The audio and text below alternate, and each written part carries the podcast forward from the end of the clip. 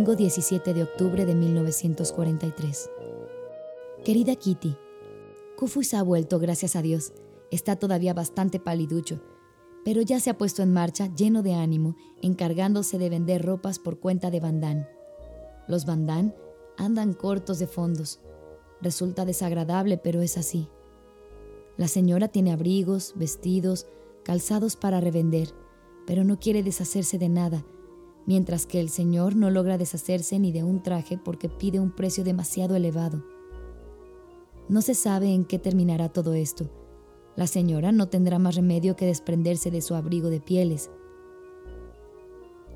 La disputa entre marido y mujer sobre el asunto ha sido violentísima. Ahora asistimos a la fase de reconciliación. Oh, querido Putio. Y, Kerly querida. La cabeza me da vueltas todavía al pensar en las injurias lanzadas en nuestra honorable morada desde hace un mes. Papá no abre la boca. Cuando alguien se dirige a él, se muestra huraño, como si temiera tener que intervenir en un nuevo litigio. Los pómulos de mamá están rojos de emoción. Margot se queja de dolores de cabeza el de insomnio. La señora se lamenta todo el día y yo, yo me vuelvo completamente idiota. En verdad, termino por olvidar con quién habíamos reñido y con qué persona hemos hecho las paces. Solo el estudio hace olvidar, y estudio mucho. Tuya, Ana. Viernes 29 de octubre de 1943. Querida Kitty, otra gresca tormentosa entre el señor y la señora Bandán. Cuestión financiera. Los Bandán se han comido su dinero. Ya te lo escribí. Hace algún tiempo el señor Kufuis habló de un amigo que trabaja en el comercio de pieles. El señor Bandán, atando cabos, opinó que debía venderse a un abrigo de pieles de su mujer enteramente de conejo y ya llevado por ella durante 17 años. Han obtenido por él 325 florines, lo que es un precio enorme. La señora hubiera querido guardarse para ella ese dinero, a fin de poder comprar nuevas ropas después de la guerra. Hubo que remover cielo y tierra para que su marido llegara a hacerle comprender que de esa suma había necesidad urgente para el hogar. No puedes imaginar qué alaridos, qué gritos, qué injurias y qué accesos de cólera. Era horrible, nosotros nos situamos al pie de la escalera, conteniendo la respiración y preparados para subir a separar a las furias. Todo esto repercute en el sistema nervioso y causa tal tensión que por la noche, cuando me acuesto, lloro y agradezco al cielo el tener una media hora para mí sola. El señor Kufuis está nuevamente ausente. Sus males del estómago no le dan tregua.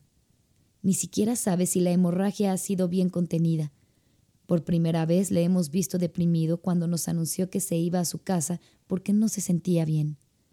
En cuanto a mí, la única novedad es que no tengo ningún apetito. Constantemente me repiten, ¿qué mala cara tienes? Te confieso que hacen lo indecible porque mi salud no flaquee. Me dan azúcar de uva, aceite de hígado de bacalao y tabletas de levadura y de calcio. Mis nervios me juegan malas pasadas, Estoy de un humor espantoso. La atmósfera de la casa es deprimente, soñolienta, aplastante, sobre todo el domingo. Afuera, ningún canto de pájaros. Dentro, un silencio mortal y sofocante planea sobre todos y todas las cosas y pesa sobre mí como si quisiera arrastrarme a profundidades insondables. En momentos así me olvido de papá, mamá y Margot. Indiferente, Voy de una habitación a otra, subiendo y bajando las escaleras, y me veo como el pájaro cantor cuyas alas han sido brutalmente arrancadas y que, en la oscuridad total, se hiere a golpearse contra los barrotes de su estrecha jaula. Una voz interior me grita, quiero salir, quiero aire, quiero reír. Ni siquiera contesto ya, metiendo en un diván y me duermo para cortar el tiempo. El silencio y la espantosa angustia porque no llego a matarlos. Tuya, Ana. Miércoles 3 de noviembre de 1943. Querida Kitty, papá ha hecho venir un programa del Instituto de Enseñanza de Leiden, a fin de que nos distraigamos aprendiendo. Margot ha recorrido por lo menos tres veces el voluminoso tomo, sin hallar en él un curso que nos resulte verdaderamente agradable. La decisión de papá fue rápida. Ha elegido un curso de latín elemental por correspondencia que no ha tardado en llegar, y Margot se ha dado a él con entusiasmo. Es demasiado difícil para mí, aunque me habría gustado mucho aprender el latín. Por juzgar que yo no necesitaba también algo nuevo, papá ha pedido a Kufuis que le obtenga una Biblia para niños a fin de ponerme al corriente del Nuevo Testamento. ¿Es que quieres regalarle a Ana una Biblia para Hanukkah? preguntó Margot bastante consternada. Sí, y pienso que la fiesta de San Nicolás será además la mejor ocasión. Yo no veo muy bien a Jesús entre los macabeos. Tuya, Ana. Lunes por la noche, 8 de noviembre de 1943. Querida Kitty, si tú leyeras mis cartas una detrás de otra, no podrías dejar de notar que varían según esté bien o mal dispuesta. No me agrada depender de mi humor, eso me fastidia. Pero en el anexo no soy la única, pues todo el mundo está malhumorado. Cuando leo un libro que me impresiona, necesito hacer un gran esfuerzo de readaptación antes de ir a encontrarme de nuevo con los humanos de nuestra casa. De no ser así, ellos me juzgarían una especie de fenómeno. No vas a tardar en notar que paso en este momento por un periodo de depresión. No sabría decirte por qué he caído en tal pesimismo, pero creo que es mi cobardía con la cual ando siempre forcejeando.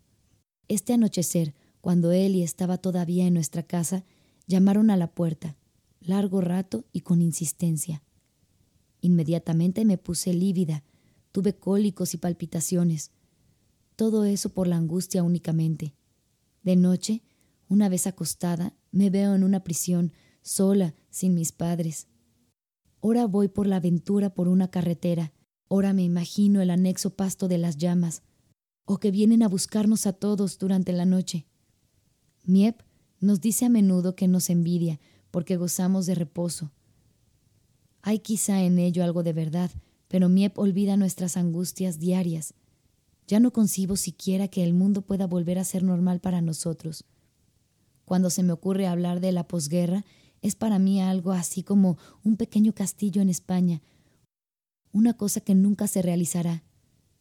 Nuestra casa de antes, las amigas, las bromas en la escuela. Ah, pienso en eso como si hubiera sido vivido por otra persona que no fuera yo misma. Nos vemos, los ocho del anexo, como si fuéramos un trozo de cielo azul rodeado poco a poco por nubes sombrías, pesadas y amenazantes. El circulito, ese islote que nos mantiene aún a salvo, se achica constantemente por la presión de las nubes que nos separan todavía del peligro, cada vez más cercano. Las tinieblas y el peligro se estrechan a nuestro alrededor, buscamos un escape y, por la desesperación, chocamos los unos contra los otros. Todos nosotros miramos hacia abajo, allá donde los hombres luchan entre sí. Todos nosotros miramos a lo alto, allí donde solo reina la calma y la belleza, de las que, sin embargo, nosotros estamos impedidos por la masa de las tinieblas que nos cierran el paso, tal un muro impenetrable que está a punto de aplastarnos, pero que aún no es bastante fuerte. Con todas mis fuerzas, suplico e imploro. Círculo, círculo, ensánchate y ábrete ante nosotros. Tuya, Ana. Jueves 11 de noviembre de 1943. Querida Kitty, tengo exactamente el título que corresponde para este capítulo. Oda a mi estilográfica in memoriam. Mi estilográfica ha sido siempre para mí una cosa preciosa. La aprecié mucho, sobre todo por su gruesa pluma, porque yo no puedo escribir cómodamente sino con una estilográfica de pluma gruesa. La vida de mi estilográfica fue larga y muy interesante, así que te la contaré brevemente. La recibí cuando tenía nueve años. Llegó envuelta en algodón en un paquetito postal con la mención Muestra sin valor. Había recorrido su camino. Venía de Aix-la-Chapelle. desde donde me la mandaba mi abuelita, mi buena hada. En tanto que el viento de febrero hacía estragos, yo estaba en cama con gripe. La gloriosa estilográfica, reclinada en su estuche de cuero rojo, era la admiración de todas mis amigas. Yo, Ana Frank, podía estar orgullosa, porque al fin poseía una estilográfica. A la edad de diez años me permitieron llevarla a la escuela y la maestra me permitió utilizarla. A los once años, mi tesoro se quedó en casa, porque la maestra de sexto se atenía rigurosamente al reglamento de los portaplumas y tinteros de escolar. A los doce años, en el liceo judío, mi estilográfica volvió a entrar en funciones con tanto más honor y autenticidad cuando que estaba encerrada en un nuevo estuche con cierre relámpago que contenía igualmente un portaminas. A los trece años, la estilográfica me siguió al anexo, donde desde entonces ha galopado como un pulsán sobre mi diario y sobre mis cuadernos, y acababa su existencia en mi año decimocuarto.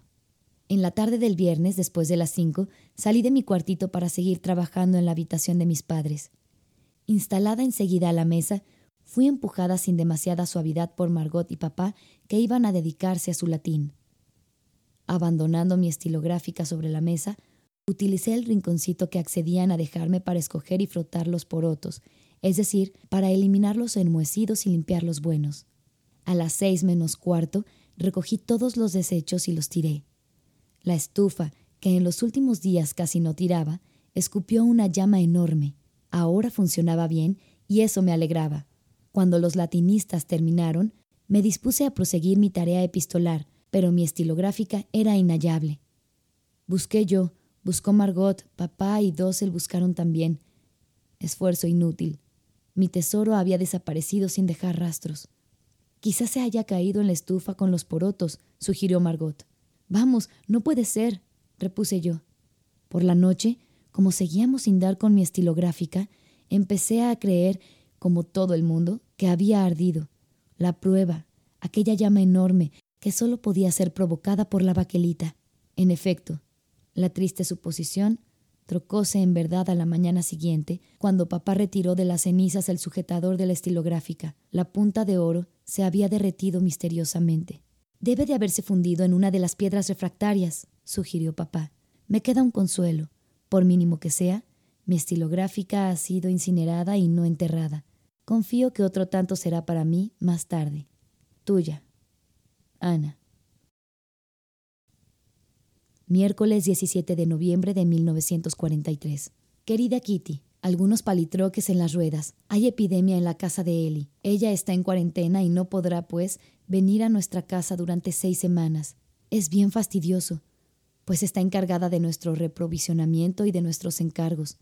Además, ella nos levanta la moral y extrañamos su ausencia terriblemente. Kufuis sigue en cama y desde hace tres semanas soporta un régimen severo leche y cocción de avena. Kraler se siente exhausto. Las lecciones de latín por correspondencia de Margot son corregidas por un profesor que parece muy amable y, por añadidura, espiritual. Sin duda se siente encantado de tener una alumna tan capaz. Margot le manda sus lecciones firmadas con el nombre de Ellie. Dossel pierde completamente el tino. Nosotros nos preguntamos por qué. No despega los labios cada vez que nos reunimos en casa de los Bandán no despega los labios cada vez que nos reunimos en casa de los Bandán. Todos lo hemos notado, y al cabo de varios días de esta comedia, a mamá le ha parecido oportuno ponerlo en guardia contra el carácter de la señora Bandán, que podría hacerle la vida imposible si él persistiera en su silencio. Dossel contestó que el señor Bandán había sido el primero en no dirigirle más la palabra y que no le correspondería a él, Dossel, dar el primer paso. Quizá no lo recuerdes, pero ayer, 16 de noviembre, se cumplió exactamente un año de la entrada de Dossel en el anexo. Con tal motivo, obsequió a mamá con un pequeño tiesto de flores sin regalar absolutamente nada a la señora Van Ahora bien, esta, mucho antes de la fecha memorable, había hecho diversas alusiones directas, dando claramente a entender a Dossel que esperaba de él un pequeño recuerdo general. En lugar de expresar su gratitud por la acogida desinteresada que le hemos hecho, guardó un silencio absoluto. En la mañana del 16 le pregunté si debía felicitarle o presentarle mis condolencias. Él me contestó que aceptaba lo uno y lo otro. Mamá quiso atribuirse el hermoso papel de pacificadora, pero sin resultado, y estamos en el status quo. Der Mann hat einen großen Haste und ist so klein von Taten. El hombre es grande en su espíritu y pequeño en sus actos. Tuya. Ana. Sábado 27 de noviembre de 1943. Querida Kitty, anoche antes de dormirme tuve de repente una visión. Lies, la vi ante mí, cubierta de harapos, el rostro enflaquecido y hundido. Sus ojos me miraban fijamente, inmensos, muy tristes y llenos de reproches. Yo podía leer en ellos. Oh, Ana, ¿por qué me has abandonado? Ayúdame, ven a auxiliarme, hazme salir de este infierno, sálvame. Estoy imposibilitada de ayudarla. Solo puedo ser espectadora del sufrimiento y de la muerte de los otros y rogar a Dios que traiga a mi amiga hacia nosotros. No vi más a Lies, a nadie más, y comprendí. La había juzgado mal. Yo era demasiado niña aún para comprender. Ella se había encariñado con su nueva amiga, y yo había procedido como si quisiera quitársela, por lo que ella ha debido pasar. Sé lo que es eso, porque yo misma lo he experimentado. Antes me sucedía como un relámpago. Antes me sucedía, como en un relámpago, el comprender algo de su vida, pero enseguida volví a caer, como perfecta egoísta, en mis propios placeres y resabios. Fui mala. Ella acababa de mirarme con sus ojos que suplicaban en su rostro lívido. ¡Ah! ¡Qué desamparada está! Si tan siquiera pudiera ayudarla. ¡Ay, Dios mío! Decir que yo aquí lo tengo todo, todo cuanto puedo desear, y que ella es víctima de una suerte ineluctable. Ella era por lo menos tan piadosa como yo. Ella también quería siempre el bien, ¿Por qué la vida me ha elegido a mí y por qué la muerte la aguarda quizá a ella? ¿Qué diferencia había entre ella y yo? ¿Por qué estábamos tan alejadas la una de la otra? A decir verdad, yo la había olvidado desde hacía meses. Sí, desde hacía casi un año. Acaso no completamente, pero nunca se me había aparecido así en toda su miseria. Lies, si vives hasta el final de la guerra y vuelves a nosotros, espero acogerte y compensarte un poco del mal que te he causado. Pero es ahora cuando ella necesita de mi socorro y no cuando yo me encuentre en la posibilidad de ayudarla. ¿Piensa ella todavía en mí? En caso afirmativo, ¿de qué manera? Dios mío, sosténla para que al menos no esté sola. Oh, si pudieras decirle mi compasión y mi cariño, tal vez encontraría la fuerza para soportar. Que así sea, porque no veo solución. Sus grandes ojos me persiguen aún, no me abandonan. ¿Habrá encontrado Lies la fe en sí misma o le habrán enseñado a creer en Dios? Ni siquiera lo sé. Nunca me tomé el trabajo de preguntárselo. Lies, Lies, si pudiera sacarte de allí, si a menos pudiese compartir contigo todo de lo que yo disfruto. Es demasiado tarde, ya no puedo ayudarla, reparar mis errores para con ella, pero nunca más la olvidaré y rezaré siempre por su suerte. Tuya, Ana. Lunes 6 de diciembre de 1943. Lunes 6 de diciembre de 1943. Querida Kitty, en la proximidad de la fiesta de San Nicolás, todos pensábamos en la bonita cesta del año pasado. Por eso me parecía tanto más penoso dejar pasar la fiesta este año. Por largo tiempo me devané los sesos para dar con algo amable que pudiera divertirnos. Después de haber consultado a Pim, nos aplicamos inmediatamente en la composición de un cumplido de circunstancias. El domingo por la noche, a las ocho y cuarto, subimos a casa de los Bandán, cargados con la cesta de ropa, decorada por nosotros con siluetas y lazos azules y rosas recortados en papel de seda.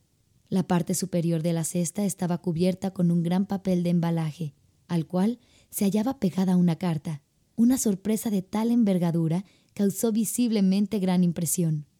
Yo desprendí la cartita y leí en altavoz. Prólogo. De vueltas a Nicolás este año. Ni siquiera el anexo lo ha olvidado. Ay, para nosotros no es tan agradable ni tan divertido como el año pasado. Entonces, sí éramos optimistas y creíamos firmemente en la victoria. Pensábamos celebrar este año una alegre fiesta en toda libertad. Pero puesto que de aquel día guardamos recuerdos, y aunque los regalos brillen por su ausencia, el pueblo entero, Puede mirar en su zapato y allí encontrar. Cuando papá hubo levantado el papel tapa, la cesta y su contenido provocaron estallidos de risa interminables. Cada cual pudo recobrar allí el zapato que le pertenecía, en cuyo interior habíamos inscrito cuidadosamente el nombre y la dirección del propietario. Tuya, Ana. Miércoles 22 de diciembre de 1943. Querida Kitty, una gripe fastidiosa me ha impedido volver a escribirte antes de hoy. Es horrible estar enferma en circunstancias semejantes. Cada vez que tenía que toser, me acurrucaba bajo las frazadas, tratando de imponer silencio a mi garganta, con el resultado de que irritaba más, con el resultado de que la irritaba más. Había que venir a calmarme con leche y miel, azúcar y pastillas. Cuando pienso en todos los tratamientos que tuve que soportar, me dan todavía vértigos, exudorantes, compresas húmedas, cataplasmas en el pecho, tisanas calientes, gargarismos, junturas, cocciones, limones exprimidos, el termómetro cada dos horas e inmovilidad completa. Me pregunto cómo me he repuesto teniendo que pasar por todo eso. Lo más desagradable era tener sobre mi pecho desnudo la cabeza llena de brillantina de dosel, dándosela de médico y queriendo sacar conclusiones de los ruidos de mi pobre tórax. No solo sus cabellos me cosquillaban terriblemente, sino que me sentía extremadamente incómoda, aparte del hecho de que ya hace unos treinta días que él dejó de ser estudiante y que obtuvo su diploma de médico. ¿Qué venía ese tipo a hacer sobre mi corazón? Él no es mi bien amado, al menos que yo sepa. Por lo menos, yo me pregunto todavía si es capaz de distinguir entre los ruidos normales y los dudosos, porque sus oídos necesitarían urgentemente una buena intervención. Me parece que cada vez se vuelve más sordo. Ya he hablado bastante de enfermedades. Basta. Me siento mejor que nunca. He crecido un centímetro He aumentado un kilo. Estoy pálida y me siento impaciente por recomenzar mis estudios. No tengo ninguna novedad sensacional que anunciarte. Por extraordinario que parezca, todo el mundo se entiende bien en casa. Nadie se pelea. No habíamos conocido una paz semejante desde hace por lo menos seis meses. Eli no ha vuelto todavía. Para Navidad tendremos una ración suplementaria de aceite, de bombones y de confitura. No puedes imaginarte lo magnífico que es mi regalo. Un cepillo hecho con monedas de cobre, brillante como el oro. En fin, espléndido. El señor Dossel ha regalado a mamá y a la señora Van una hermosa torta, para cuya preparación comisionó a Miep. Pobre Miep, reservo a ella una pequeña sorpresa como también a Eli. Le he pedido al señor Kufuis que hiciera preparar pastelitos de mazapán con el azúcar de mi avena matinal que he ido economizando durante dos meses. No hace frío, un tiempo que amodorra. La estufa hiede. Lo que se come pesa sobre el estómago, provocando detonaciones por todas partes. Las mismas noticias por la radio. Atmósfera de sopor. Tuya. Ana. Viernes 24 de diciembre de 1943. Querida Kitty, ya te he dicho cuánto la atmósfera del anexo depende de nuestro humor personal. Cada cual regaña con los suyos, y juzgo que en mi casa eso se transforma en una enfermedad crónica que cobra proporciones inquietantes. Himmelhochhausen und zum Tode betrupt. Alegría celestial y tristeza mortal. Esto podría aplicarse a mí. Me siento consciente de la alegría celestial al pensar en todo lo que se nos ha ido aquí, y al hecho de escapar al destino desdichado de los otros niños judíos, y la tristeza mortal me invade frecuentemente como hoy, por ejemplo, a raíz de la visita de la señora Kufuis que nos hablaba de su hija Corrie. Ella va a remar con amigos, participa en la actividad de teatro de aficionados, ensayan comedias, se reúnen en el club de hockey. No creo estar celosa de Corrie, pero al oír hablar de su vida mi deseo de reír y de divertirme alocadamente se vuelve tan fuerte que hasta me duele el vientre. Sobre todo ahora, durante las vacaciones de Navidad, encerrados como estamos entre cuatro paredes como parias. Quizá esté mal hablar de eso. Doy la impresión de una ingrata y sin duda exagero. Sea lo que fuera lo que tú puedas pensar, soy incapaz de reservarme todo eso para mí y retorno y retorno a lo que ya te dije desde el principio. El papel es paciente. Cuando una persona de afuera entra en casa, con la frescura del viento en sus ropas y el frío de su rostro, quisiera ocultar mi cabeza debajo de las frazadas para callar este pensamiento. ¿Cuándo podremos respirar el aire fresco? Y como no puedo esconder la cabeza debajo de las frazadas, y, por el contrario, me veo obligada a mantenerla alta y derecha, los pensamientos vienen y vuelven innumerables. Créeme, después del año y medio de vida enclaustrada, hay momentos en que la copa desborda. Sea cual, sea cual fuere mi sentido de la justicia y de la gratitud, no me es posible ahuyentar mis pensamientos. Ir en bicicleta, ir a bailar, poder silbar, mirar a la gente, sentirme joven y libre. Tengo sed y hambre de todo eso, y debo esforzarme para disimularlo. Imagínate que los ocho empezáramos a quejarnos y a poner mala cara. Imagínate que los ocho empezáramos a quejarnos y a poner mala cara. ¿A dónde iríamos a parar? A veces me hago esta pregunta. ¿Existe alguien en el mundo capaz de comprenderme, que pueda olvidar que soy judía y que solo viera en mí a la muchacha que pide nada más una cosa, divertirse, divertirse, divertirse? Lo ignoro. Y no sabría hablar de eso con nadie, porque en tal caso me echaría a llorar. Sin embargo, llorar alivia en ocasiones. Pese a mis teorías y a lo que me atormento, la verdadera madre que yo imagino y que me comprendería me falta a cada instante. Todo cuanto pienso, todo cuanto escribo, le está dedicado, en la esperanza de llegar a ser más tarde para mis hijos la mamsie, cuya imagen me he forjado. Todo cuanto pienso, todo cuanto escribo le está dedicado, en la esperanza de llegar a ser más tarde para mis hijos la mamsie, cuya imagen me he forjado. Una mamsie grave, indudablemente, pero que no tomaría necesariamente en serio todo lo que dijeran sus hijitos. La palabra mamsie me pertenece. Sin que pueda explicar por qué, me parece que lo expresa todo. A fin de aproximarme a mi ideal, he pensado llamar a mamá mamis, para no, para no decir mamsie. Ella es, por así decirlo, la mamsie incompleta, Cuánto me gustaría llamarla así. Y sin embargo, ella ignora todo. Afortunadamente, porque se apenaría demasiado. Tuya. Ana. Sábado 25 de diciembre de 1943. Querida Kitty, este día de Navidad me recuerda muy particularmente la historia de un amor de juventud que Pin me contó el año pasado por la misma época. Entonces yo no podía comprender también el sentido de sus palabras. ¿Cómo me agradaría que volviera a hablarme de eso? Al menos podría probarle mi simpatía. Pim debió contarlo por necesidad de confiarse a alguien, aunque solo fuese una vez. Él, el confidente de tantos secretos del corazón, porque Pim no habla nunca de sí mismo. No creo que Margot tenga la menor idea de todo cuanto Pim ha sufrido. Pobre Pim, no podrá hacerme creer que lo he olvidado todo. No, no olvidará jamás. Se ha vuelto tolerante. Confío que, más tarde, seré un poco como él, sin tener que pasar por todo eso. Tuya, Ana.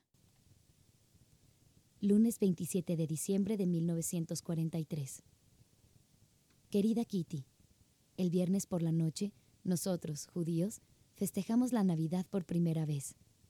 Miep, Eli, Kufu y Sikraler nos prepararon una deliciosa sorpresa. Miep nos hizo una torta de Navidad adornada con estas letras. Paz 1944. Para Peter, Margot y yo, un tarro de cuajada. Y para los mayores, a cada uno, un porrón de cerveza. Todo estaba muy lindamente embalado con una imagen en cada paquetito. Aparte de eso, los días de Navidad han transcurrido sin nada de especial. Ana. Tuya. Miércoles 29 de diciembre de 1943. Querida Kitty, anoche me sentí nuevamente triste. Volví a acordarme de abuelita y de Lies. Abuelita. Ah, la querida abuelita. Qué buena y dulce era. Nosotros ignorábamos que padecía de una enfermedad muy grave que mantuvo en secreto hasta último momento. Qué fiel nos era abuelita. Nunca hubiera dejado que nos derrumbáramos. Yo podía hacer cualquier cosa. ser insoportable a último grado. Pero abuelita siempre me disculpaba. Abuelita, ¿me quisiste sin comprenderme tú tampoco? No sé. Nadie iba nunca a confesarse con abuelita. Qué sola debía sentirse, a pesar del cariño de todos nosotros. Hay quien puede sentir la soledad, aunque esté rodeado de afectos, si para nadie es el amado con A mayúscula. ¿Y Lies? ¿Vive aún? ¿Qué hace? Ah, Dios, protégela y devuélvenosla. Lies, tú me haces entrever lo que hubiera podido ser mi suerte. Constantemente me pongo en tu lugar. ¿Por qué, entonces, tomar tan en serio lo que sucede en casa? ¿No debería yo de sentirme contenta, dichosa y satisfecha, salvo cuando pienso en ella y en sus semejantes? Yo soy una egoísta y una cobarde. ¿Por qué afligirme y pensar siempre en las peores desgracias hasta gritar de miedo? ¿Por qué mi fe, a pesar de todo, no es bastante fuerte? Dios me ha dado más de lo que merezco y, sin embargo, cada día sigo acumulando culpas.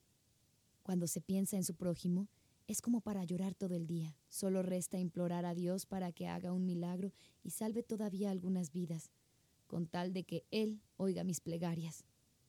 Tuya. Ana. Domingo 2 de enero de 1944. Esta mañana, al hojear mi diario, me he detenido en algunas cartas que hablaban de mamá, y me he aterrado por las palabras duras que utilicé para ella. Me he preguntado, Ana, ¿Viene verdaderamente de ti ese odio? Oh, Ana, deberías sentir vergüenza. Estupefacta, con una de las páginas en la mano, he tratado de descubrir las razones de esta cólera y de esta especie de odio que se habían apoderado de mí al punto de confiártelo todo, porque mi conciencia no se calmará hasta que yo haya aclarado contigo estas acusaciones. Olvidemos un momento cómo llegué a eso. Sufro y he sufrido siempre de una especie de mal moral. Es algo así como si, habiendo mantenido mi cabeza bajo el agua, viera yo las cosas no tal como son, sino deformadas por una óptica subjetiva. Cuando me hallo en ese modo, soy incapaz de reflexionar sobre las palabras de mi adversario, lo que me permitirá obrar en armonía con aquel a quien he ofendido o apenado por mi carácter demasiado vivo. Me repliego entonces en mí misma, solo veo mi yo, y derramo sobre el papel mis alegrías, mis burlas y mis pesares, sin pensar más que en mi propia persona. Este diario tiene mucho valor para mí, porque forma parte de mis memorias. Sin embargo, en muchas páginas yo podría añadir pasado. Yo estaba furiosa contra mamá, y a veces sigo estándolo. Ella no me ha comprendido, es verdad, pero yo por mi parte tampoco la he comprendido a ella. Como me quería de veras, me demostraba su ternura pero como yo la colocaba a menudo en una situación desagradable y, además, las tristes circunstancias la habían puesto nerviosa e irritable, ella me reñía, lo que, al fin y al cabo, era comprensible. Me lo tomé demasiado en serio al sentirme ofendida, al ponerme insolente y demostrarme mal dispuesta hacia ella, lo que no podía menos que apesadumbrarla. En el fondo, solo hay malentendidos y desacuerdo de una parte y de la otra. Nos hemos envenenado la una a la otra, pero eso pasará. Yo he sido capaz de admitirlo y me he apiadado de mí misma, lo que es igualmente comprensible. Cuando se tiene un temperamento tan vivo como el mío, surge la cólera tras el enojo. En otro tiempo, antes de mi vida enclaustrada, esta cólera se traducía en algunas palabras vehementes, en algunos golpecitos de pie a espaldas de mamá, y me sentía calmada. Esta época, en la que fríamente yo podía formular un juicio sobre mamá en una crisis de lágrimas, ha sido bien superada. Me he vuelto más razonable y, asimismo, mamá está un poco menos nerviosa. Cuando ella me fastidia, casi siempre me callo, y ella hace otro tanto. Por eso marchamos mejor aparentemente.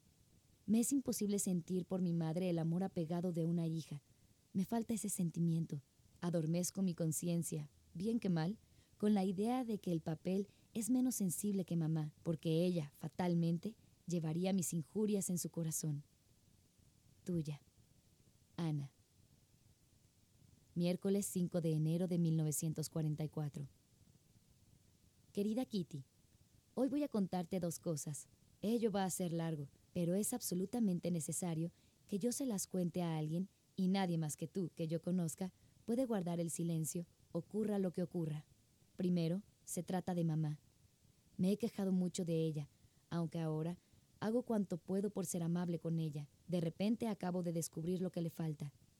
Mamá nos ha dicho ella misma que nos considera como amigas suyas más que como hijas. Es muy bonito, no digo que no. Sin embargo, una amiga no puede reemplazar a una madre. Yo necesito sentir por mi madre el respeto que inspira una especie de ideal. Algo me dice que Margot no piensa en absoluto como yo y que nunca comprendería lo que acabo de decirte. En cuanto a papá, él evita toda conversación concerniente a mamá. En mi opinión, una madre debe ser una mujer cuya primera cualidad es el tacto, sobre todo frente a las hijas de nuestra edad, y que no obre como mamá, que se burla de mí cuando lloro, no por dolor físico, sino por otra cosa. Hay una cosa, quizá insignificante, pero que nunca le he perdonado. Hace mucho tiempo, antes de venir al anexo, tuve un día que ir al dentista. Mamá y Margot me acompañaron y me dieron permiso para llevar la bicicleta.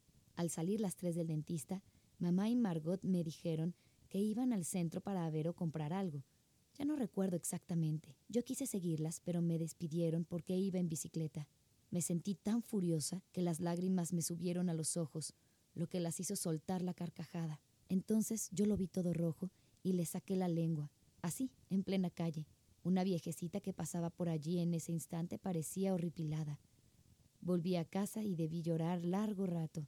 Es curioso, pero la herida que mamá me causó en aquel momento me sigue doliendo todavía cuando lo pienso. Va a serme difícil hablarte de la segunda, porque se trata de mí misma. Ayer leí un artículo de la doctora Cis Heiser a propósito de la manía de ruborizarse. Este artículo parece dirigirse a mí sola. Aunque yo no enrojezco tan fácilmente, me parece que las otras cosas de las que se habla se aplican perfectamente a mí sola. He aquí poco más o menos lo que escribe. Una muchacha, durante los años de pubertad, se repliega en sí misma y empieza a reflexionar sobre los milagros que se producen en su cuerpo. Yo también noto esta sensación. Por eso, en estos últimos tiempos, me parece estar cohibida delante de Margot y de mis padres. En cambio, aunque sea más tímida que yo, Margot no demuestra sentir la menor inhibición. Lo que me sucede me parece maravilloso, no solo las transformaciones visibles de mi cuerpo, sino lo que se verifica en mi interior. Aun cuando yo nunca hablé a nadie de mí misma, ni de todas estas cosas, pienso en ellas y las refiero aquí.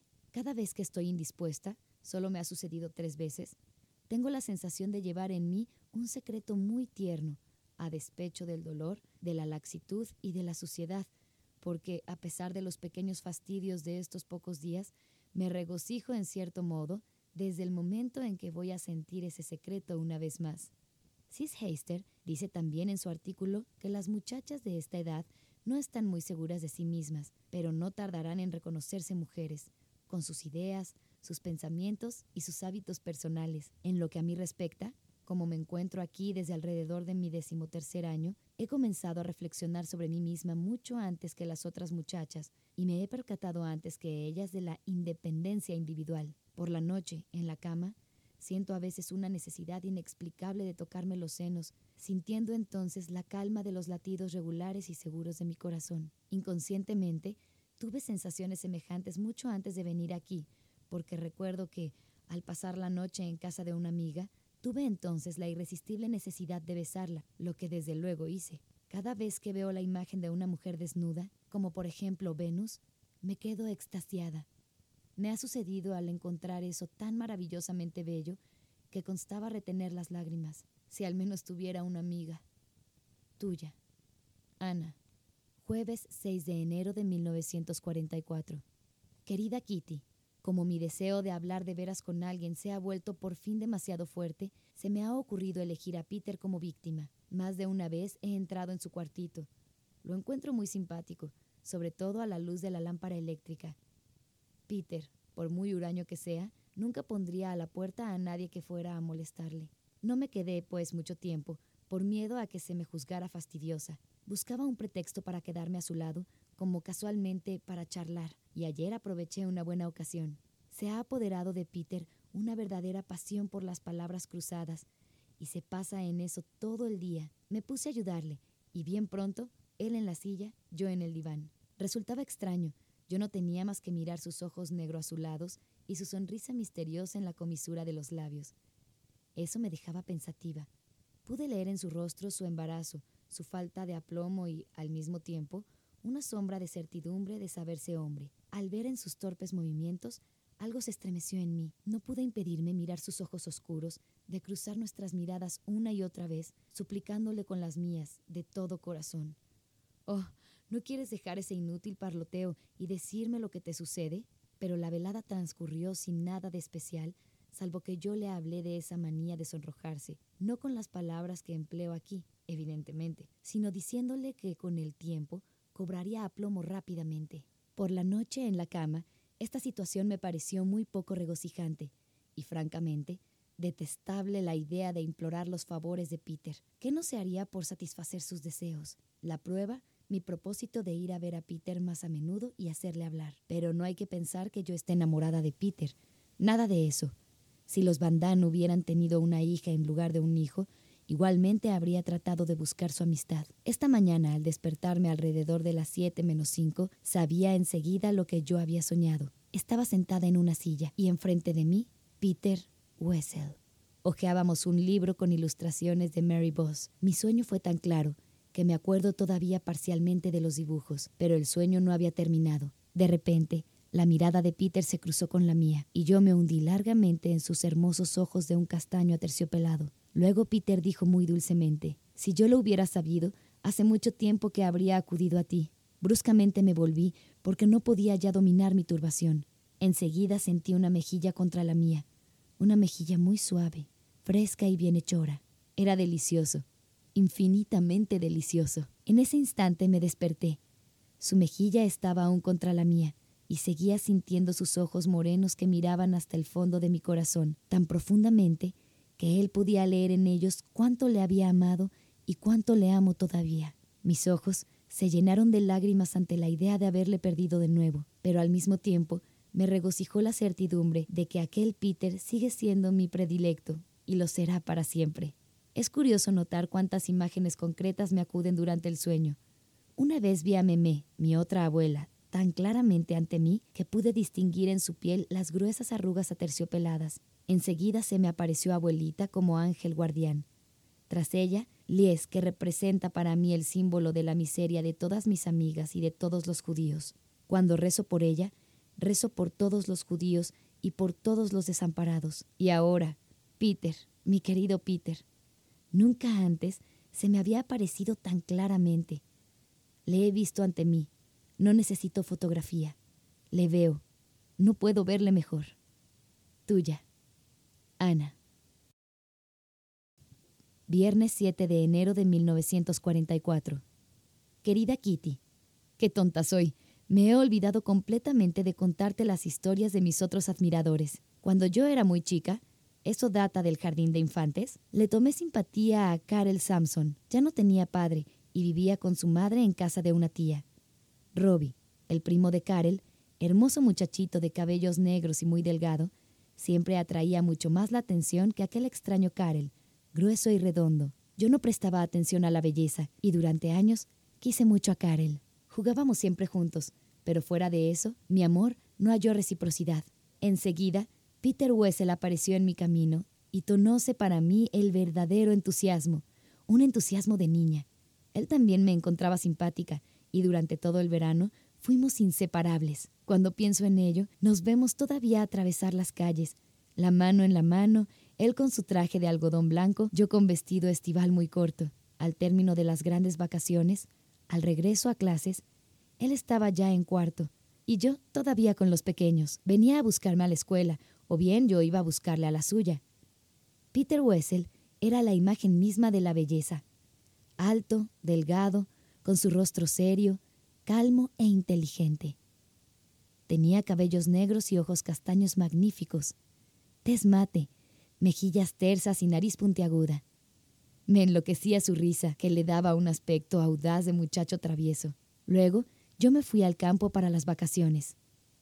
Entretanto, Peter se había mudado para ir a vivir con un compañero mucho mayor que él. Este, sin duda, le hizo notar que yo no era todavía más que una mocosa. Resultado, Peter me dejó. Yo le amaba a tal punto que no podía resignarme y no me desprendía de él, hasta el día en que comprendí que, si me empecinaba así por más tiempo, me tomarían por una buscona. Pasaron los años. Peter tenía amigas de su edad y ya no se tomaba el trabajo de saludarme. pero yo era incapaz de olvidarlo. En el liceo judío, muchachos de mi clase se habían enamoriscado de mí. Yo me sentía encantada, halagada, pero eso no me causaba la más mínima impresión.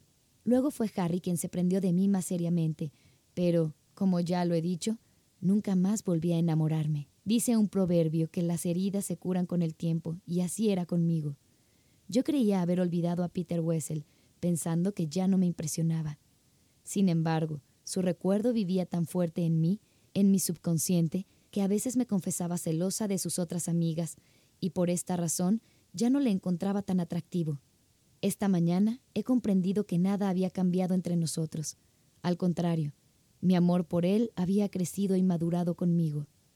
Ahora veo bien que Peter debía juzgarme demasiado niña para él, pero eso no me impedía sufrir por su olvido total. Desde que su rostro se me ha aparecido tan claramente, tengo la certeza de que nadie podría nunca adentrarse tan profundamente en mi corazón. Me siento toda turbada por ese sueño.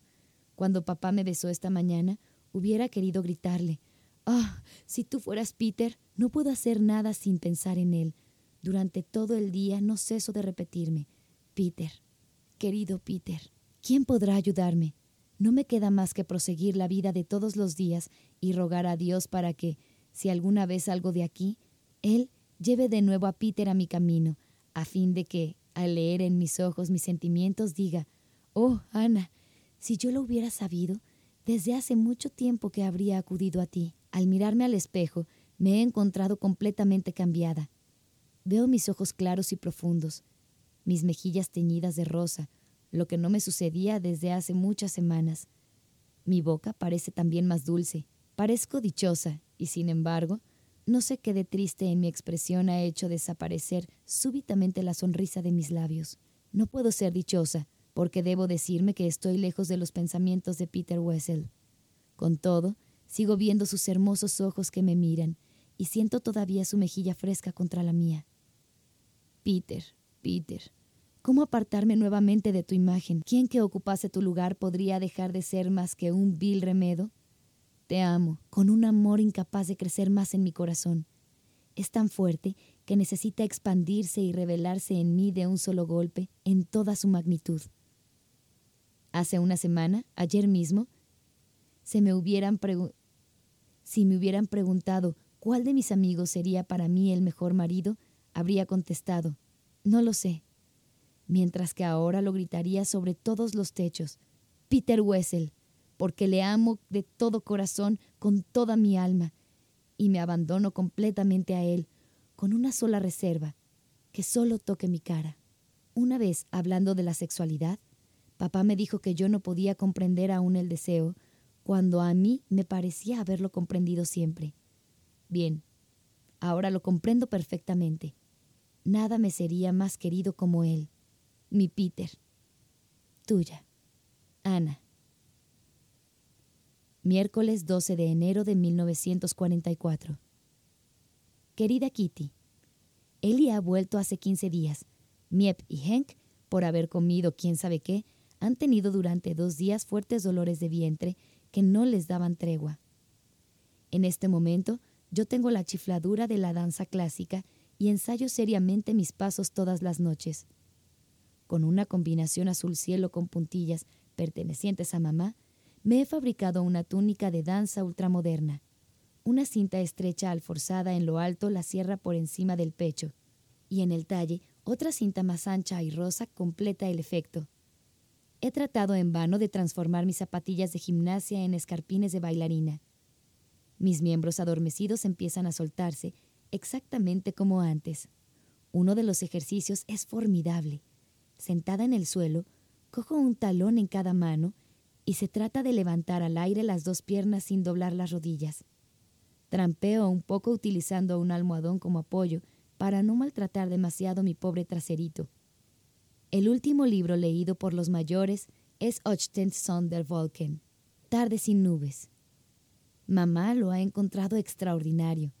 En él se habla mucho sobre los problemas de la juventud. Yo me he dicho a mí misma bastante irónicamente, trata primero de comprender un poco a la juventud que tienes a tu alrededor. Pienso que mamá se forja ilusiones sobre nuestras relaciones con nuestros padres. Se imagina que ocupa constantemente en la vida se imagina que se ocupa constantemente de la vida de sus hijas y se cree única en su género. En todo caso, eso solo puede referirse a Margot, pues creo que mamá nunca ha pensado en los problemas ni en los pensamientos que me preocupan. No tengo el menor deseo de hacer notar a mamá que uno de sus sueños es extrañamente diferente a la imagen que ella se forja de él, porque se sentiría consternada y, desde luego, no sabría obrar de otra manera. Por consiguiente, prefiero ahorrarle el pesar que ello le causaría, tanto más que para mí en nada cambiaría la situación. Mamá se percata bien de que yo la quiero menos de lo que la quiere Margot, pero imagina que eso no es más que por periodos.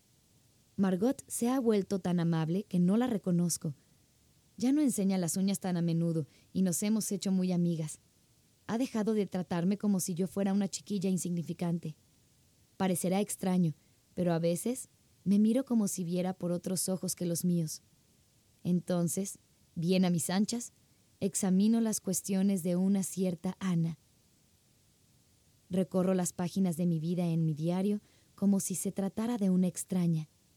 Antes, en nuestra casa, cuando no reflexionaba tanto, tenía en ocasiones la sensación de no formar parte de nosotros cuatro e imaginaba que crecía como el pato salvaje. Durante un cierto tiempo interpreté también el papel de huérfana, o, asimismo, me castigaba a mí misma con mis propios reproches, diciéndome que nadie tenía la culpa si yo quería hacerme la víctima cuando todo el mundo era tan bueno conmigo. Yo hacía seguir este capricho de otro, obligándome a ser amable. Por la mañana, al oír pasos en la escalera, esperaba ver entrar a mamá para darme los buenos días. Yo era afectuosa con ella, pero también porque me sentía feliz de verla tan amable conmigo. Luego, bastaba una de sus observaciones un poco ásperas para que yo me fuera a la escuela toda desalentada. Al regreso, la disculpa. Diciéndome que podía tener preocupaciones, llegaba pues a casa muy alegre. Hablaba por diez, hasta que la misma cosa se repetía y volvía a irme, pensativa, con mi cartera de útiles. Otra vez regresaba con la firme intención de enfurruñarme, lo que olvidaba enseguida, Tantas eran las novedades que tenía que contar. Ellas eran dirigidas evidentemente a mamá que, en mi opinión, debía estar siempre dispuesta a escucharme en cualquier circunstancia. En el colmo de los caprichos, yo no escuchaba ya los pasos por la mañana, me sentía sola y mojaba una vez más de lágrimas la almohada. Aquí, las cosas se han agravado más. En fin, tú lo sabes. En estas dificultades, Dios me ha socorrido enviándome a Peter. Luego un momento con mi medalloncito, lo beso y pienso. Me río de todo. Peter me pertenece y nadie lo sabe. Así puedo vencer cualquier rechifla. ¿Quién puede sospechar lo que sucede en el alma de un escolar? Tuya, Ana. Sábado 15 de enero de 1944. Querida Kitty, no tiene sentido alguno eso de repetirte a cada paso nuestras disputas y querellas en sus menores detalles. Para terminar con ello, digamos que hemos compartido con los otros nuestros productos grasos, nuestra manteca y nuestra carne, y que hacemos freír nuestras papas fuera de la cocina común. Desde hace algún tiempo nos concedemos un pequeño suplemento de pan negro, porque a partir de las cuatro de la tarde empezamos a sentirnos obsesionados por la hora de la cena, sin poder imponer silencio a los borborismos insólitos de nuestro estómago vacío. El cumpleaños de mamá se acerca a grandes pasos. Kraler le ha traído azúcar, lo que despertó los celos de los Van pues la señora se la vio pasar por debajo de la nariz en ocasión de su propio cumpleaños. Nuevas pullas, crisis de lágrimas y diálogos ásperos. Bah, de nada vale que te fastidie con todo eso. Cuanto puedo decirte, Kitty, es que ellos nos fastidian a nosotros cada vez más. Mamá ha hecho el voto irrealizable de abstenerse de ver a los Van durante 15 días. No ceso de preguntarme si el cohabitar con otras personas, sea quienes fueren, lleva forzosamente a las disputas. ¿O será que en nuestro caso hemos tenido mala suerte? ¿Es mezquina y egoísta la mayoría de la gente? Quizá esté yo situada bien para adquirir un cierto conocimiento de la gente, pero empiezo a sentirme cansada. Ni nuestras querellas, ni nuestras ganas de aire y de libertad harán detener la guerra, Por eso estamos obligados a sacar de nuestra permanencia aquí el mejor partido y hacerla soportable. Me pregunto por qué me pongo a pontificar. Si sigo aquí mucho tiempo más, corro también el riesgo de transformarme en una seca solterona, y tengo tantos deseos de aprovechar todavía mis años de escolar. Tuya, Ana.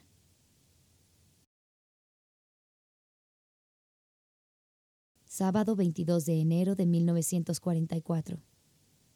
Querida Kitty, ¿podrías decirme por qué las gentes ocultan tan celosamente todo lo que sucede en ellas? ¿Cómo es posible que en compañía de los demás yo sea totalmente diferente a lo que debería ser? ¿Por qué desconfían unos de otros? Debe de haber una razón, no lo dudo, pero cuando noto que nadie, ni siquiera los míos, responde a mi deseo de confianza, me siento desdichada. Me parece haber envejecido desde la noche de mi sueño memorable. Me siento más que nunca un personaje independiente. Te sorprenderá muchísimo cuando te diga que hasta a los Van Damme los miro con otros ojos. Ya no comparto la idea preconcebida de los míos en lo que atañe a nuestras discusiones. ¿Cómo puedo haber cambiado tanto? ¿Cómo puedo haber cambiado tanto? Ya ves, se me ha ocurrido pensar que si mamá no hubiera sido lo que ella es, si hubiese sido una verdadera mamsie, nuestras relaciones habrían resultado completamente diferentes. Desde luego, la señora Van Damme no es una fin. No es fina ni inteligente, pero me parece que si mamá fuera más dúctil, si demostrase más tacto en las conversaciones espinosas, más de una querella podría ser evitada. La señora Van Damme tiene una gran cualidad, la de ser sensible al razonamiento. A pesar de su egoísmo, de su avaricia y de sus cominerías, se puede fácilmente inducirla se puede fácilmente inducirla a ceder si se sabe tomarla, evitando ponerla nerviosa o provocar su rebeldía. No se consigue tal vez siempre al primer intento, pero se trata de tener paciencia o de volver a empezar varias veces, de ser necesario, para obtener un progreso. Todos nuestros problemas sobre la educación, las historias de niños demasiado mimados, la alimentación, todo eso hubiera tomado un sesgo muy distinto si hubiésemos hablado de ello amistosamente y con franqueza, y si nos hubiéramos limitado a ver tan solo el lado malo de los demás. Yo sé exactamente lo que vas a decir, Kitty. Pero Ana, eres tú quien habla. Tú, que te has obligado a soportar tantas cosas de esa gente, duras palabras, injusticias, etc. Sí, personalmente me siento defraudada. Me pondré del lado de papá y mamá. Si no, trataré de hacerles ver en dónde está su error y, en caso de fracasar, tendré el valor de mi propia opinión y de mi propio juicio. Aprovecharé toda ocasión de discutir nuestras divergencias francamente con la señora y de hacer ver mis ideas imparciales, aun a riesgo de que me trate de impertinente.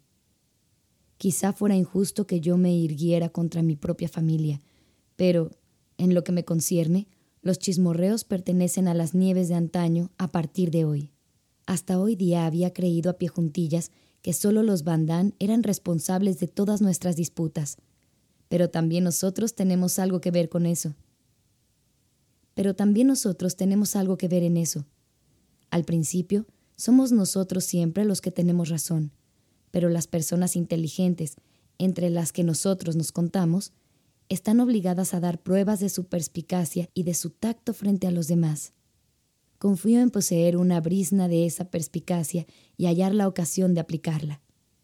Tuya. Ana. Lunes 24 de enero de 1944. Querida Kitty, me ha ocurrido, no es la palabra exacta, una cosa muy extraña en mi opinión. Otrora, tanto en nuestra casa como en la escuela, se hablaba del sexo, a veces con misterio, a veces con vergüenza. Las alusiones sobre el particular se hacían únicamente cuchicheando y, quien se mostraba ignorante era saherido. Yo juzgaba eso estúpido y pensaba, ¿por qué hablan de esas cosas con tanto misterio? Es ridículo. Pero como no tenía remedio, me callaba todo lo posible o trataba de ser ilustrada por mis amigas. Ya puesta al corriente de muchas cosas, hablé también de ello con mis padres. Mamá me dijo un día, Ana, te voy a dar un consejo. No discutas nunca de este tema con muchachos. Si son ellos los que empiezan a hablarte de ello, no respondas. Recuerdo todavía mi respuesta. Claro que no, vaya una idea. Las cosas quedaron así. Al principio de nuestra permanencia en el anexo, papá, de tiempo en tiempo, dejaba escapar detalles que yo hubiera preferido conocer por mamá, y extendí mi conocimiento gracias a los libros y a las conversaciones a mi alrededor. Sobre el particular, casi con excepción, Peter Van Damme nunca ha sido tan fastidioso como los compañeros de clase. Su madre nos contó una vez que ni ella ni su marido han hablado nunca de esas cosas delante de Peter. Aparentemente, ella ignoraba a qué punto su hijo estaba informado. Ayer, mientras Margot, Peter y yo pelábamos las papas, charlamos como de costumbre y, al hablar de Botch, yo pregunté. Seguimos sin saber si Botch es un gato o una gata, ¿verdad? Sí, repuso él, es un gato. Yo me eché a reír diciéndole, un lindo gato que espera gatitos. Peter y Margot se pusieron a reír también. El equívoco era demasiado extraño. Peter había hecho notar hace dos meses que Botch tendría gatitos a breve plazo. Su vientre aumentaba a vista de ojo. El grosor, sin embargo, provenía de muchas rapiñas y los gatitos no parecían crecer y mucho menos nacer. Peter quiso defenderse y dijo, Nada de eso. Si quieres, puedes venir a comprobarlo tú misma. Mientras jugaba con él el otro día, vi bien que es un gato. Impelida por mi gran curiosidad, le acompañé al almacén, pero Botch no daba recepción y no aparecía. Aguardamos un momento. Luego, como teníamos frío, volvimos arriba. Después, por la tarde, oí que Peter bajaba de nuevo. Armándome de valor para atravesar sola la casa silenciosa, llegué al almacén. Sobre la mesa de embalaje, Botch jugaba con Peter, que acababa de ponerlo sobre la panza para controlar su peso. Hola, ¿quieres verlo? Sin más miramientos, tendió al animal boca arriba, sujetándolo hábilmente por las patas, y la lección comenzó. Aquí tienes el sexo masculino. Eso, algunos pelos, y eso otro, su trasero. El gato dio un respingo y volvió a ponerse sobre sus lindos zapatos blancos. Si otro muchacho me hubiera mostrado el sexo masculino, nunca más hubiera vuelto a mirarle. Pero Peter continuó hablando sin segunda intención, con toda naturalidad, de este tema penoso, y acabó por ahuyentarme toda aprensión. Jugamos con Botch, charlamos juntos y nos marchamos despreocupadamente de aquel enorme local. Si quiero saber algo, siempre termino encontrándolo por casualidad en algún libro. ¿Tú no? ¿Por qué? se lo pregunto a mi padre. Él sabe de todo mucho más que yo y además tiene experiencia. Ya habíamos llegado al pie de la escalera y yo no había dicho nada más. ¿Cómo se cambia? Jamás hubiera creído poder hablar de eso tan llanamente, ni siquiera con una muchacha. Estoy segura de que mamá nunca ha hecho alusión a eso al advertirme que no hablase con los muchachos. De cualquier modo, me siento diferente de los demás días y, a pesar mío, Pienso en la pequeña escena y la juzgo bastante curiosa. Pero al menos he aprendido algo, que hasta con los muchachos se puede hablar de eso sin bromear y sin falsa vergüenza. ¿Hablará Peter de todo a sus padres? ¿Y será él verdaderamente tal como se me demostró ayer? Después de todo, no me importa. Tuya. Ana. Jueves 27 de enero de 1944. Querida Kitty, en estos últimos tiempos me he aficionado mucho con los árboles genealógicos de las familias reinantes. De ello deduzco que, a fuerza de buscar, se puede muy bien remontarse hasta la antigüedad haciendo descubrimientos cada vez más interesantes. Aunque me aplico particularmente a mis deberes escolares, empiezo a poder seguir bastante bien las audiciones de la BBC, me paso una gran parte de los domingos recordando y clasificando mi colección de artistas de cine que adquiere un volumen respetable. El señor Kraler me alegra mucho todos los lunes trayéndome cine y teatro, aunque mi círculo, menos frívolo, piense que eso es derrochar dinero en extravagancias. De todos modos, hay en ellos cierta sorpresa al oírme citar los nombres exactos de los actores de los filmes estrenados hace un año o más. Él iba mucho al cine con un amigo suyo durante sus horas de libertad. Ella me anuncia los títulos de las películas que verá el sábado, y enseguida yo me informo leyendo las críticas a toda marcha. No hace mucho tiempo mamá decía que yo no tendría ya necesidad de ir más tarde al cine para desquitarme. A tal punto los filmes, sus artistas y las críticas se habían grabado en mi memoria. Si se me ocurre usar un nuevo peinado, cada cual tiene el ojo crítico. Y siempre puedo esperarme la pregunta, ¿a qué estarás imitado? Y nadie me cree más que a medias cuando respondo que es una de mis creaciones. En cuanto al peinado, no dura más de una media hora, tras lo cual me siento tan contrariada por las observaciones que corro al cuarto de baño para arreglarme el pelo como todos los días. Tuya. Ana. Viernes 28 de enero de 1944. Querida Kitty, quizá creas que te tomo por una vaca al obligarte a rumiar constantemente las mismas cosas y las mismas novedades. La monotonía debe hacerte bostezar abiertamente y juzgarás que ya es hora de que Ana aparezca con algo nuevo. Ay, ya lo sé. No hago más que desenterrar viejas historias. Eso aburre. Y a mí también, desde luego. Cuando a la mesa no se habla de política ni de menús suculentos, mamá y la señora Van rivalizan, rivalizan en relatos de sus historias de juventud, que no sabemos de memoria. O bien, Dosel empieza a chochear a propósito del amplio guardarropa de su mujer o sobre caballos de carrera de canoas que hacen agua o de muchachos que nadan desde la edad de cuatro años y de sus calambres que reclamaban sus cuidados. Si cualquiera de nosotros toma la palabra, cualquier otro puede fácilmente terminar la historia empezada. Cada anécdota la conocemos anticipadamente. Solo el narrador la festeja riendo, completamente solo, juzgándose muy espiritual. Los diversos lecheros, almaceneros y carniceros de antes, yo me imagino verlos con una barba, a tal punto su recuerdo es venerado a la mesa. Nada de todo cuanto ha sido puesto y repuesto sobre el tapete en el anexo puede mantenerse joven y fresco. Es imposible. Podría acostumbrarme después de todo si al menos los mayores se abstuvieran de repetir incansablemente los relatos que conocen por Kufuis o por Miep y Henk, añadiéndoles a veces detalles de su propia imaginación. De manera que me pellizco el brazo bajo la mesa para no interrumpir y poner sobre el recto camino al locutor entusiasta. Las muchachitas educadas, tales como Ana, no tienen bajo ningún pretexto el derecho de rectificar a los mayores, sean cuales fueren sus errores, sus embustes o sus invenciones. Un tema predilecto de Kufuis y de Hank es el de hablar de los que se ocultan.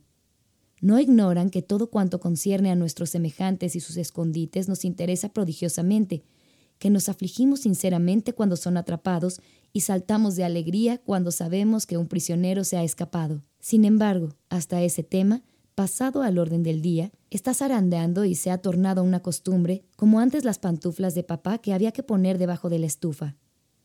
Organizaciones como la Holanda Libre, que urden falsos documentos de identidad, suministran dinero a las personas ocultas, les preparan refugios, proveen el trabajo clandestino a los jóvenes, Tales organizaciones son numerosas, asombran por su acción desinteresada, ayudando y haciendo vivir a otros a costa de su propia vida. El mejor ejemplo lo tengo aquí, el de nuestros protectores, que nos sacan adelante hasta ahora y que, lo espero, lograrán su objetivo hasta el final, porque deben resignarse a sufrir la misma suerte que nosotros en caso de denuncia. Nunca hacen alusión o se han quejado de la carga que indudablemente representamos para ellos. Todos los días suben a nuestra casa, Hablan de negocios y de política con los señores, de aprovisionamiento y fastidio de la guerra con las damas, de libros y periódicos con los niños. En todo lo que les es posible, se muestran joviales, traen flores y regalos para los cumpleañeros, traen flores y regalos para los cumpleañeros y días de fiesta, y están siempre dispuestos para hacernos útiles.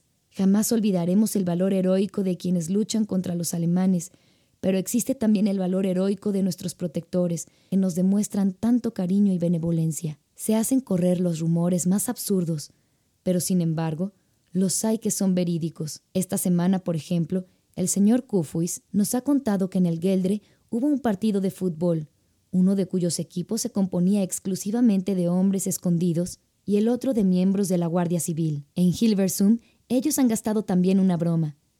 A raíz de una nueva distribución de tarjetas de racionamientos, se ha hecho acudir a los fuera de la ley a cierta hora para recoger sus tarjetas que se encontraban sobre una mesita, discretamente apartadas. Hay que tener agallas para hacer eso en la nariz y en las barbas de los nazis.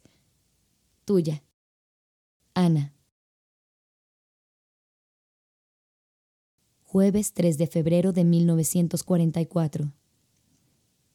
Querida Kitty, la fiebre del desembarco ha ganado el país y asciende de día en día. Si tú estuvieras aquí, serías como yo. Ora te dejarías impresionar por los preparativos extraordinarios. Ora te burlarías de las personas que se excitan tanto. Quizá, quién sabe, para nada. Todos los diarios se ocupan de lo mismo. El desembarco enloquece a la gente completamente. Se leen artículos tales como este. En caso de desembarco de los ingleses en Holanda, las autoridades alemanas tomarán todas las medidas para la defensa del país. Si es necesario, se recurrirá a la inundación distribuyen pequeños mapas geográficos de Holanda con las regiones a inundar. Como Ámsterdam se encuentra en esta zona, nos preguntamos lo que sucedería con un metro de agua en las calles. Este problema difícil ha provocado las más variadas respuestas. La marcha a pie y la bicicleta quedan descartadas. Será menester cruzar penosamente. ¿Qué va? Se irá a nado. Todo el mundo se pondrá en traje de baño sin olvidar el bonete y nadaremos bajo agua todo lo posible. Así Nadie verá que somos judíos. Ah, qué jactancioso. Yo veo ya a la señora nadar cuando las ratas se ponen a morderle sus lindas piernas. Yo veo ya a las señoras nadar cuando las ratas se pongan a morderles sus lindas piernas. Un hombre, naturalmente, que quiere ver quién gritará más fuerte, él o nosotras. Nunca podremos salir de la casa. El edificio es tan viejo que se desplomará en cuanto comience la inundación. Escuchen todos y déjense de bromas. Vamos a arreglarnos para conseguir una pequeña lancha. No vale la pena, no hay más que tomar un gran cajón, el embalaje de las latas de leche, en el embalaje de las latas de leche en el granero y remar con bastones. Por mi parte, yo caminaré con zancos. Era campeona en mi primera juventud. Henk van Santen no necesitará hacerlo. Cargará a su mujer sobre los hombros y será Miep quien tenga zancos. Ahora, eh, tú puedes forjarte una idea, por lo menos más o menos aproximada. Estas charlas son acaso divertidas en el momento, pero ello no ocurrirá así en realidad. Ya se verá. Un segundo problema del desembarco no se ha hecho esperar. ¿Qué hacer si los alemanes quieren evacuar Ámsterdam? Partir con todo el mundo, disfrazándonos lo mejor posible, transformándonos. Eso. No partiremos bajo ningún pretexto. Lo único que hay que hacer es quedarse aquí. Los alemanes son capaces de trasladar a toda la población hasta Alemania y allí hacer morir a todo el mundo. Sí, naturalmente, nos quedaremos aquí. Es el lugar más seguro. Vamos a tratar de persuadir a Kufuis que se venga a habitar la casa con su familia. Encontrarán una bolsa de acerrín y dormirán en el suelo. Miep y Kufuis podrán traer ya las frazadas. Nos quedan, nos quedan 30 kilos de trigo. Habrá que pedir más. Henk se ocupará de las legumbres secas. Tendremos todavía alrededor de 30 kilos de porotos y 10 libras de arvejas. Y no olvidemos las 50 latas de legumbres. Mamá, ¿quieres hacer el inventario de las otras reservas? 10 latas de pescado, 40 latas de leche, 10 kilos de leche en polvo, 3 botellas de aceite, 4 tarros de manteca salada, 4 idem de carne, 2 botellas de frutillas, 2 botellas de frambuesas con grosella, 20 botellas de tomates, 10 libras de copos de avena, 8 libras de arroz y nada más. No está tan mal, pero hay que pensar en alimentar a nuestros invitados y, si transcurren varias semanas sin poder reaprovisionarnos, y si transcurren varias semanas sin poder reaprovisionarnos, nuestras reservas nos parecerán menos importantes. Tenemos suficiente carbón y leña, así como velas. Cada cual va a coserse una bolsita para colgársela del cuello, destinada a guardar el dinero en caso de partida. Habrá que redactar listas de las cosas que llevaríamos con nosotros si nos viéramos obligados a huir, y cada cual puede empezar ya a preparar una bolsa para el hombro. Cuando ese momento se avecine, Dos de nosotros permanecerán en su puesto de observación, uno en la buhardilla trasera, el otro en la de la fachada. Dime, ¿qué haremos de todas nuestras reservas si cortan el agua, el gas y la electricidad? En tal caso, se cocinará en la estufa con agua pluvial hervida. Haremos una reserva de agua, comenzando por llenar todas las damajuanas. Esta clase de conversación la oigo todo el día. El desembarco por aquí, el desembarco por allá, y las discusiones sobre el hambre, la muerte, las bombas, los extintores, los jergones, los certificados de judíos, los gases asfixiantes, etc. No son cosas para animar a nadie. Una muestra más, si me permites, las de las conversaciones de los hombres del anexo con Henk. Anexo. Nosotros tememos que los alemanes, al dar media vuelta, arrastren a toda la población con ellos. Henk. Imposible. No tienen tantos trenes a su disposición. Anexo trenes, ¿Piensa usted que van a instalar a nuestros ciudadanos en pequeños vagones? Nada de eso. Les dirán que se sirvan de sus piernas como medio de transporte.